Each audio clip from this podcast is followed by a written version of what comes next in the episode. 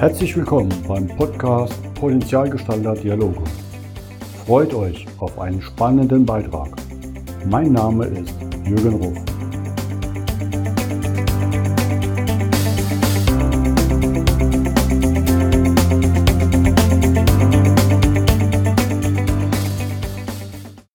Herzlich willkommen zum heutigen Podcast. Heute gehen wir in die Hauptstadt nach Berlin und ich freue mich ganz herzlich, den Raul Krauthausen bei mir im Podcast zu haben. Hallo Raul. Hallo. Vielen Dank, dass du bei mir zu Gast bist, denn jetzt haben wir einen richtigen Aktivist im Haus. Aber nicht nur ein Aktivist, du bist ja auch Autor, unheimlich aktiv in verschiedenen Sachen, Podcaster. Du magst Filme im Fahrstuhl als Thema. Ich glaube, da wirst du uns da gleich noch etwas mehr drüber erzählen. Denn was ich so gesehen habe, ist ja schon spannend. Universität der Künste in Berlin, ein Diplom in Gesellschafts- und Wirtschaftskommunikation. Dann HPI School of Design Thinking. Schon ein interessanter Switch. Wie hat sich das bei dir so ergeben? Das klingt immer so heldentatsmäßig. Das ist einfach, das hat sich alles mit der Zeit gefühlt gefügt. Mit 24 meinen Verein gegründet, die Sozialhelden e.V. Wir waren am Anfang zu zweit, ähm, dann waren wir zu siebt, weil man ja für einen Verein sieben Leute braucht. Und äh, inzwischen sind wir 30 und mit 30 Leuten kann man dann einfach auch schon eine Menge machen.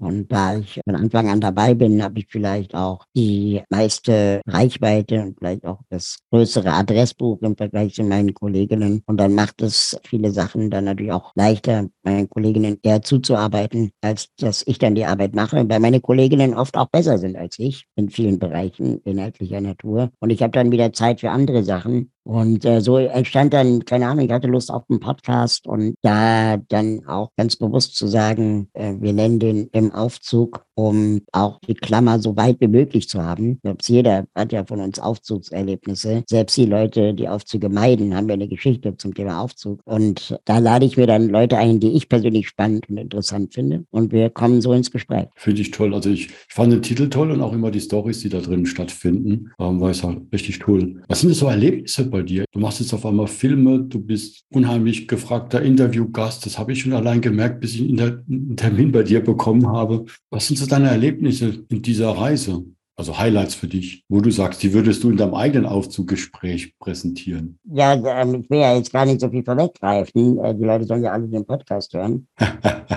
Aber ähm, am besten sind immer die Begegnungen, die unerwartet sind. Die Antworten, die man nicht erwartet hat, die man bekommt. Ich hatte mal ein ganz, äh, ich war bei Markus Lanz mal eingeladen äh, und dort, äh, ich glaube, über Inklusion gesprochen. Und äh, mit auf dem, in der Sendung war äh, Franziska van Almsieg, die Schwimmerin. Und äh, die ähm, Markus Lanz hat, hatte sie dann gefragt, ob sie, ob sie eine äh, Inklusionserfahrung hat. Also inwieweit sie mit dem Thema Inklusion zu tun hatte. Und dann sagte sie, ja, das war sie das Normalste auf der Welt, weil die ganze Trainingszeiten, die sie hatte, die ähm, hat sie mit behinderten SchwimmerInnen ähm, mitgemacht. Ne? Also mit SchwimmerInnen mit und ohne Behinderung, haben halt gemeinsam in der gleichen Schwimmhalle trainiert. Und für sie war das Normalste auf der Welt, dass es irgendwie SportlerInnen mit Behinderungen gibt. Und das ist der Grund, warum sie ihr Kind auch auf eine Schule schickt, wo Kinder mit und ohne Behinderung gemeinsam lernen. Weil sie einfach dachte, das ist doch eigentlich ganz cool. Und das von jemandem zu hören, der, sagen wir mal, nicht in dem Feld unterwegs ist, wie ich es bin, und es einfach von sich aus lebt, weil sie davon überzeugt ist, fand ich irgendwie eine schöne Erfahrung. Das stimmt. Und es ist schön, weil die Franziska ja auch in meiner Heimat hier aktiv ist. Ja, die setzt sich sehr stark ein für, dass alle schwimmen lernen sollen und so, ne? weil viele Kinder ertrinken, weil sie nicht schwimmen können. Und jetzt gerade die letzten Jahre auch noch die Schwimmbäder und der Sport äh, noch mehr reduziert wurde. Genau. Ich kann das aber ähm, bestätigen. Ich habe ja selber, bin ja auch hier im Verein unterwegs, der nachteilige Kinder unterstützt. Wir arbeiten ja auch mit sehbehinderten Kindern und mit Rolli-Kids, nenne ich jetzt mal so. Und ich habe ja ein Jahr lang mit einem sehbehinderten Kind auch für den Triathlon trainiert und ihn begleitet im Wettkampf. Und allein zu sehen, wie gut und gerade die schwimmen können, was wir als Triathleten da trainieren müssen, dass wir eine Orientierung im Wasser finden und die Kinder schwimmen gerade. Das ist Wahnsinn. Was die für eine Gabe damit haben, von ihren Sinnen. Oder dass der mir auf dem Fahrrad sagt, wo ich langfahren muss, obwohl er nichts sieht. Das ist sagenhaft. Ja, also ich finde bei solchen Erzählungen, klar, da hört man ja oft, ist immer so ein bisschen die Gefahr, dass das jetzt von allen blinden Menschen erwartet wird, dass die Kerzen gerade schwimmen und besonders Gespür haben und so. Aber es ist genauso weit verbreitet wie äh, unter äh, Sehenden. Das ist alles eine Frage der Übung, des Trainings. Der Übung des, der, der Fähigkeiten, ne? Ja, beziehungsweise wir, Mensch ist ein anpassungsfähiges Wesen. Und wenn praktisch dir nur der Sinn bleibt, dann nutzt du den halt. Deswegen ist es wirklich auch für uns als sehende Menschen immer so unfassbar. Aber jeder Mensch kann mit ausreichend Übung Blindenschrift lernen, Orientierung entwickeln mit dem Gehör. Das ist halt immer eine Frage der Übung und auch der Notwendigkeit. Stimmt. Und es ist sagenhaft, wie die Sinne da ähm, einspringen, wenn man so braucht. Genau. Du hast natürlich durch deine Rollstuhlerfahrung auch vermutlich ein paar Erlebnisse, auf die du verzichtet hättest. Weil ich beobachte das ja auch immer wieder. Ne, wir machen ja auch gerade wieder eine Sammelaktion für einen Rollstuhl, einen Sportrollstuhl für Kinder dass die Sport machen können und erlebe da auch immer wieder Geschichten in den Fußgängerzonen, die ich schade finde in der, in der jetzigen Zeit, dass das immer noch so stattfindet. Du hast ja wahrscheinlich schon als Kind auch wahrscheinlich auch einiges erlebt, wo du sagst, schade, oder? Ehrlich gesagt, Nö, das ist ja auch oft so eine Annahme, dass behinderte Menschen irgendwie was vermissen oder so, nämlich laufen können oder sehen können. Aber da ich das ja nicht anders kenne, weil ich zum Beispiel von Geburt an eine Behinderung habe, war das auch nicht zwangsläufig etwas, das ich unbedingt können wollte, laufen, sondern ich habe, es gab halt immer wieder Situationen, wo ich irgendwo nicht mitmachen konnte. Die habe ich aber nicht auf meine Behinderung übertragen, sondern eher auf die fehlende Barrierefreiheit oder die fehlende Rücksicht von anderen Menschen beim Organisieren von Klassenfahrten oder so was ich aber selten, sagen wir mal, mir so gewünscht hätte, ach, wie schön wäre es, laufen zu können, sondern eher, ach, wie schön wäre es, wenn die Veranstaltung hier barrierefrei gewesen wäre. Das ist eine andere Perspektive einfach auf, auf das gleiche Problem. Und klar gibt es solche Momente, ich meine, wenn ihr sagt, ihr sammelt gerade Geld für einen Sportrollstuhl, dann ähm, spricht das ja auch Bände. Ne? Also, dass Krankenkassen eben da nicht einspringen und unterstützen, dass Rehabilitationssport oder einfach nur Sport ermöglicht wird äh, für Menschen mit Behinderung, dass diese elektrischen, äh, diese, diese Sportrollstühle super teuer sind wissen halt auch die wenigsten, weil sie einfach auch nicht in der, in der Stange kommen, sondern oft auch handgefertigte Geräte sind. Und ähm, die Branche einfach insgesamt relativ wenig, wie soll ich es mal sagen, äh, Interesse daran hat, günstig zu produzieren, weil es in der Regel sowieso die Krankenkasse bezahlt, außer Sportgeräte. Und das ist ein Problem. Ich finde es aber auch problematisch, wenn die Zivilgesellschaft plötzlich einspringt und dann anfängt, Rollstühle zu kaufen, die eigentlich, sagen wir mal, wirklich ein wichtiges Hilfsmittel für behinderte Menschen sind. Und wir nun mal in einem Sozialstaat leben ähm, und wir eigentlich eher dafür sorgen müssten, dass der Gesetzgeber klärt, dass diese Dinge auch von der Krankenkasse übernommen werden. Es geht ja nicht darum, dass die Krankenkasse mir ein Auto kaufen soll, einfach weil ich Bock auf ein Auto habe. Es geht ja wirklich hier um Teilhabe. Und Bordgeräte für behinderte Menschen sind nun mal leider nicht so leicht zu bekommen. Absolut. Ne, ich gebe dir voll recht. Gleichzeitig sehe ich, was das, die Ermöglichung von Sport für solche Kinder, ob jetzt Schwimmen oder ähm, im Sportrollstuhl, ähm, was das für Kräfte freisetzen kann. Genau. Und positive Erlebnisse. Ja, das ist immer, also, weißt du, Sport wird immer benutzt, um behinderte Menschen irgendwie zu beschäftigen. Also ich will nicht sagen, dass äh, Sport doof ist, sondern was ich damit sagen will, ist, nicht jeder behinderte Mensch muss jetzt sportlich sein, um im Leben zu wirken, um im Leben Selbstwirksamkeit zu fühlen, um im Leben irgendwie vielleicht auch irgendwas zu erreichen, wie Grenzen zu stecken und so und Ziele zu erreichen, sondern es kann auch genauso Kunst sein oder Freizeit oder Absolut. keine Ahnung, Computerspielen. Und also ich habe mein, meine ganze Kindheit von erwachsenen Menschen gehört, mach doch mal Sport. Und behinderte Menschen haben genauso ein Recht darauf, Sportmuffel zu sein, wie nicht behinderte Menschen. Es wird nur leider ihnen seltener gestattet, weil es ist dann, ja, ist doch gut für deine Gesundheit und so. Ja, Sport ist für alle Menschen gesund, aber ich habe genauso das Recht darauf, keinen Sport zu machen. Und ich möchte nicht ständig gefragt werden von Eltern, von Ärzten, von Pädagogen, ähm, warum ich denn keinen Sport machen möchte. Weil dahinter steckt oft auch die Idee, bewusst oder unbewusst, das macht doch Sport, damit du weniger behindert, also um mich der Mehrheitsgesellschaft anzupassen. Und ich weiß, dass du das gerade nicht so meinst, aber das schwingt bei mir mit, wenn, wenn ich über Sport reden soll. Also wenn wir Menschen mit Behinderung in den Medien sehen, dann sehen wir sie entweder klagen über Probleme und Diskriminierung und Gewalt oder was auch immer, oder als paralympische Superhelden. Aber wir sehen nichts dazwischen. Wir sehen keine Künstlerinnen mit Behinderung. Wir sehen nicht den Liebhaber, die Liebhaberin mit Behinderung, die Schauspielerin mit Behinderung, sondern wir sehen immer nur entweder das Sorgenkind oder den sogenannten Superkrüppel, der paralympisch ohne Arm und Beine den Mount Everest erklimmt. Und die Wahrheit, wie bei allen Menschen, liegt dazwischen. Da stimme ich dir vollkommen zu. Da sprichst du für mich aber was ganz Wichtiges an, weil da mache ich auch keinen Unterschied, weil für mich ist es ein Thema, was überall auch in der Berichterstattung übersehen wird. Und nur weil wir jetzt die Aktion halt in diesem Feld machen, heißt es nicht, dass wir auch andere Sachen machen und das noch viel essentieller finden. Da stimme ich dir voll und ganz zu sollte eigentlich unabhängig davon, wer du bist, welche Farbe benachteiligt bist oder nicht, überall auch mehr dann der Fokus drauf gelegt werden, dass die Leute sich da entfalten, wo ihre Talente sind, wo sie Spaß haben und nicht was aufdoktriniert bekommen. Also der Mann, da kommt aus der, aus der Heimat komme ich ja auch als Coach, wo ich drauf schaue, dass es nicht darum geht, nur weil ich Sport mache, muss jetzt jeder Sport machen oder nur weil ich male, muss jetzt jeder malen. Das hatte ich in der Schule auch mal, ne? dass unsere Lehrer uns alle zu Van Goghs ausbilden wollten und einige halt dabei waren, die gesagt haben, ich schaue mir das gerne mal Museum an, aber ich spiele Musik, ich mache, ich male nicht oder ich lese lieber oder spiele Schach. Genau. Oder, ne? Und darum geht es ja, das zu fördern, was wirklich das Interesse ist, wo die Leute Spaß haben und das idealerweise auch in der Berufung machen können. Ich glaube, da sind wir, glaube ich, ziemlich uns einig. Du hattest mir ja erzählt, mit dem Thema Aktivist hast du lange gefremdelt mit dem Begriff. Obwohl du es ja, wie eben in deinem Kommentar ja sehr deutlich magst, dass du wirklich mit Fleisch und Blut einer bist. Ne? Und ich sehe das positiv. Ich kann ja, ich kann ja meine Gedanken dazu schildern. Also ich hadere oft mit so Zuschreibungen von außen. Und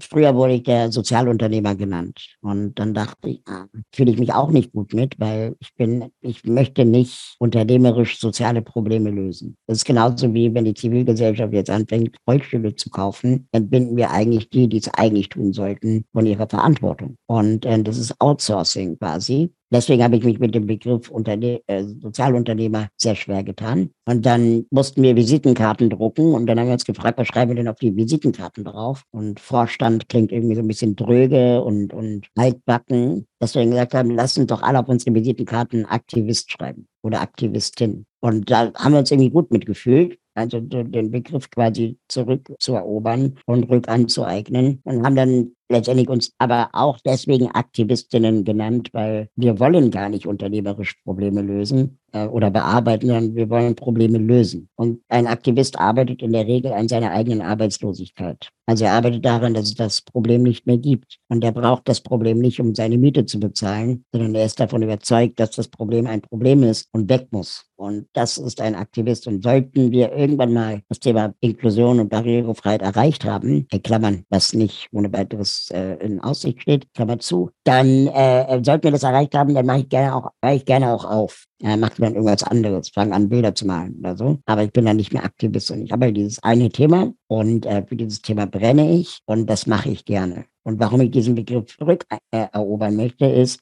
dass Aktivistinnen ja in Zeiten wie diesen sehr häufig ähm, auch geframed werden, gerade von konservativen Medien, als die Störenfriede. Und das ist deswegen problematisch, weil damit auch verkannt wird, dass Aktivistinnen ja auch Expertinnen sind. Ne? Also es ist, wenn man sich 15, 20 Jahre lang für das Thema Inklusion eingesetzt hat und einsetzt, dann hast du halt auch schon eine Menge gesehen. Und ich maße mir an, dass ich mehr über Inklusion weiß als unser Arbeits- und Sozialminister oder als ein Redakteur bei der FAZ. Ja? Äh, und wenn diese Leute dann aber Aktivistinnen sagen, dann meinen sie ja häufig quasi die, die eigentlich keine Ahnung von der Materie haben. Und dass viele Aktivistinnen das aber auch studiert haben in ihrem Bereich, dass sie ähm, Expertinnen sind und aufgrund ihrer Expertise gemerkt haben, so wie es bisher läuft, funktioniert es ja nicht. Das heißt, wir müssen aktivistisch werden, weil die Alternative wäre, politisch aktiv zu werden oder gar nichts zu tun. Und dann entscheidet sich halt jeder für einen eigenen Weg. Und ich finde, PolitikerInnen machen einen wichtigen Job, gar keine Frage. Und der ist auch super anstrengend. Ich erlebe das gerade im Freundeskreis, wo man einfach denkt, so, Alter, deinen Job will ich echt nicht haben. Und ich habe mich halt für Aktivismus entschieden, wo sich andere Leute sagen, Alter, deinen Job will ich nicht haben. Und das ist auch okay so. Vielleicht müssen wir mehr über Bande spielen und mehr miteinander arbeiten. Ja, es ist auch witzig, wenn du von der Wortfindung ja schaust, aktiv sein, sich engagieren, ist ja auch gewünscht überall. Ne? Jeder sagt, wir müssen mehr für die Gemeinschaft uns engagieren. Ich höre das in den Firmen jetzt mit dem Begriff agil. Die Leute müssen agiler werden. Sind dann ja auch alles ja. Aktivisten. Nicht böse bin. Ja, ich glaube, ich glaub, die, Leute, glaub, die Leute stört eher das Wort ist am Ende bei Aktivist, weil es dann so wie Terrorist, Rassist und was auch immer, aber sehr schnell so eine Extremform annehmen kann. Und agil ist für mich jetzt was anderes. Agil ist eher flexibel, in der Lage zu sein, sich auf neue Situationen anzupassen. Ein Aktivist hat, glaube ich, eher eine Mission und ähm, eine Idee und äh, eine Vision, vielleicht auch eine Vision. Ja? Bei jemand, der agil arbeitet, von dem wird einfach nur erwartet, die ganze Zeit so sprungfähig zu sein wie ein 16-Jähriger. Das ist, glaube ich, gerade im unternehmerischen Kontext was ganz anderes als das, was Aktivistinnen machen. Aktivistinnen spielen in der Regel das lange Spiel, eher ein Marathon. Ja, Unternehmen spielen eher das kurze Spiel. Und deswegen würde ich da gerne unterscheiden. Was sind denn so Aktionen von euch, die jetzt anstehen, wo ihr sagt, da freust dich drauf, da bist gespannt oder da buddelt ihr gerade, dass ihr da aktiv werdet oder bereitet es gerade vor, wo wir dann gespannt sein können? Wir haben ja gerade über Aktivismus gesprochen. Wir haben ja viele Jahre uns damit beschäftigt, eigene Projekte voranzutreiben und ähm, auch ja, Unternehmen und, und Ministerien zu beraten, wie sie das Thema Barrierefreiheit und Inklusion vielleicht weiter drehen können. Die nächste Zeit wollen wir uns mehr wieder dem Aktivismus widmen. Also auch mal zu sagen, okay, 15 Jahre Beratung, 15 Jahre eigenes Engagement haben jetzt nicht zu dem geführt, was wir uns erhofft haben. Unter anderem weil die Gesetzgebung einfach viel zu lasch ist, was Verpflichtung zur Barrierefreiheit angeht zum Beispiel. Und wir dann gesagt haben, okay, dann müssen wir da jetzt ran. Also es bringt nichts, immer nur zu appellieren und aufzuklären und Vorbildfunktionen und Leuchtturmprojekte zu machen, sondern ähm, jetzt müssen wir vielleicht auch mal den einen oder anderen verklagen, wenn er oder sie praktisch behinderte Menschen diskriminiert. Und wenn das Klagerecht nicht existiert, ja, dann müssen wir halt für eins kämpfen. Und das wird jetzt eher unsere zukünftige Ausrichtung sein, dass es einfach nicht okay ist, dass Privatwirtschaft und Unternehmen nach wie vor nicht verpflichtet sind, barrierefrei zu sein. Sehr wohl aber Schulen, Rathäuser und Universitäten und die Politik immer noch auf so einem Argument unterwegs ist wie in den 80ern, dass sie sagt, ja, der Staat muss mit gutem Beispiel vorangehen und wir müssen aufklären und sensibilisieren, wo ich halt glaube, nee, das können wir gerne vor 20 Jahren gemacht haben, aber jetzt müssen wir einfach mal einen Schritt weiter, weil andere Länder auch schon weiter sind. Und diese freiwilligen Selbstverpflichtungen, die die Politik dann immer als Argument nimmt, die haben bisher noch nie funktioniert. Weder bei der Frauenquote noch bei der CO2-Reduktion es hat einfach nie funktioniert. Es hat immer nur dann funktioniert, wenn es gesetzlich geregelt ist. Und Bestes Beispiel ist der Brandschutz. Ich meine, stell dir vor, Brandschutz wäre freiwillig, dann würde es ja keiner machen. Oder sehr wenige, ja. Wenn du einen Wunsch frei hättest an die Zuhörer, was würdest du ihnen mitgeben? Das klingt so banal, ne? Aber ähm, glaubt Betroffenen. Hört auf, euch von Nicht-Betroffenen einreden zu lassen, wie Menschen mit Behinderungen leben, sondern wenn ihr es wirklich wissen wollt, wenn es euch wirklich interessiert und es nicht einfach nur so ein Feel-Gut-Moment für euch sein soll, dann fragt Betroffene, redet mit Betroffenen. Sätze wie, wir müssen ja die Barrieren in den Köpfen senken oder Sätze wie, behinderte Menschen, die äh, sind so lebensfroh oder Sätze wie, ja, wir müssen aufklären, zeugen von totaler Unwissenheit. Ich finde diese Sätze hochproblematisch und sie führen eigentlich am Ende des Tages dazu, dass wir uns immer weiter entfernen voneinander. Wenn ich das kurz erklären darf, der Satz Barrieren in den Köpfen senken ist deswegen problematisch, weil er erstmal grundsätzlich davon ausgeht, dass Menschen ohne Behinderung Barrieren in den Köpfen haben. Weiß ich nicht, ob das bei allen der Fall ist. Es mag sicher viele geben, bei denen das so ist, aber es ist äh, nicht der Automatismus. Die Leute, die noch keine Barrieren in den Köpfen haben, die bekommen mit diesem Satz, wir müssen die Barrieren in den Köpfen senken, aber die Idee eingeimpft, dass es okay wäre, welche zu haben. Und dass sie vielleicht dann anfangen, darüber nachzudenken, wo könnten denn meine Barrieren im Kopf sein? Und das dritte und größte Problem an diesem Satz ist, dass die Antwort auf Barrieren in den Köpfen einfach nie existiert. Also wie denken wir die denn? Ja, also wenn man die Aktienmensch oder PolitikerInnen fragt, die diese Sätze sagen, dann sagen die sowas, ja, wir müssen Aufklärung machen. Und wenn man sich dann anguckt, was ist denn eigentlich deren Erzeugnis an Aufklärung, was sie machen? Was ist denn deren Aufklärungsarbeit? Dann drucken die Broschüren, machen Plakate, Werbespots, was auch immer. Und in diesen Werbemitteln, Aufklärungsmaterialien stehen am Ende des Tages Binsenweisheit. Ne, sowas wie behinderte Menschen sind auch Menschen. Ich lade jeden Hörer, jede Hörerin hier mal ein, wenn Sie irgendwas lesen über das Thema Behinderung, ersetzen Sie mal das Wort Behinderung mit dem Wort Frauen. Einfach nur mal, um zu gucken, ob das wirklich ein Thema ist, worüber man aufklären muss. Oder ob es nicht eigentlich ein gesellschaftlicher Standard sein sollte. Wenn wir uns die ganze Zeit immer nur mit Aufklärung beschäftigen und nicht mit Standards setzen, dann kommen wir nicht vorwärts. Warum? weil die Nachbarin vier Häuser weiter, die ich persönlich nicht kenne äh, und die mich vielleicht auch nicht kennt, wenn die gefragt wird, finden Sie auch, ob Menschen mit Behinderung ein Recht auf Mobilität haben, dann wird sie natürlich Ja sagen. Also was soll sie denn sagen, wenn sie kein großes Arschloch ist? Dann wird sie nicht Nein sagen. Das heißt, sie sagt Ja. Und was soll sie denn jetzt tun? Sie kann alle vier Jahre zur Wahl gehen, aber sie ist selber keine Verkehrsministerin. Was soll sie denn machen? Das heißt, es ist gar nicht ihr, ihr Mandat, diese Frage zu stellen. Deswegen ist es auch nicht das Problem, sie aufzuklären, weil sie hat keine Wahl.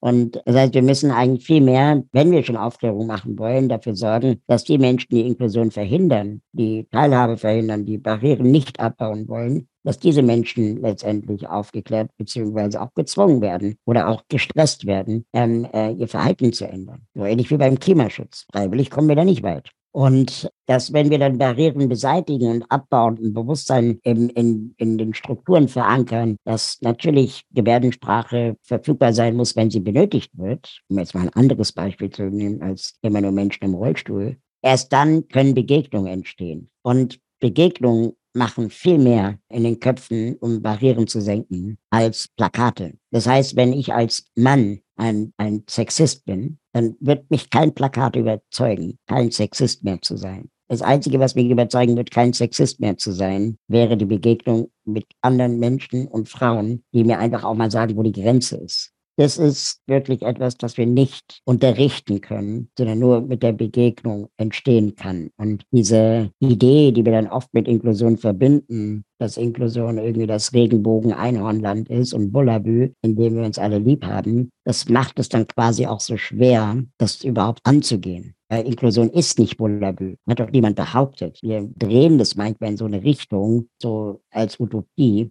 aber nicht als etwas, das äh, erreichbar ist im Sinne von Schritt für Schritt zu gehen, im Sinne von einander kennenlernen, einander begegnen, Konflikte auch miteinander austragen und dann letztendlich da, von da aus weiterzugehen. Aber nicht darauf zu warten, bis alle aufgeklärt sind. Das funktioniert nicht. Super.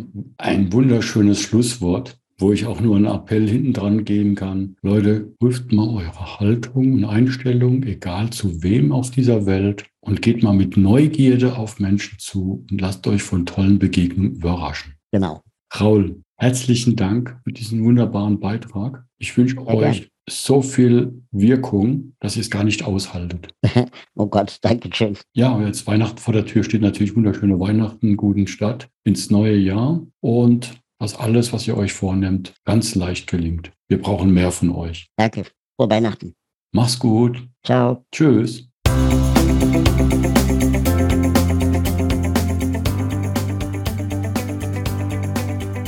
Das war der Podcast Potenzialgestalter Dialoge von jürgen.ruff.consulting. Vielen Dank, dass du vorbeigeschaut hast. Mache dir einen wunderschönen Tag.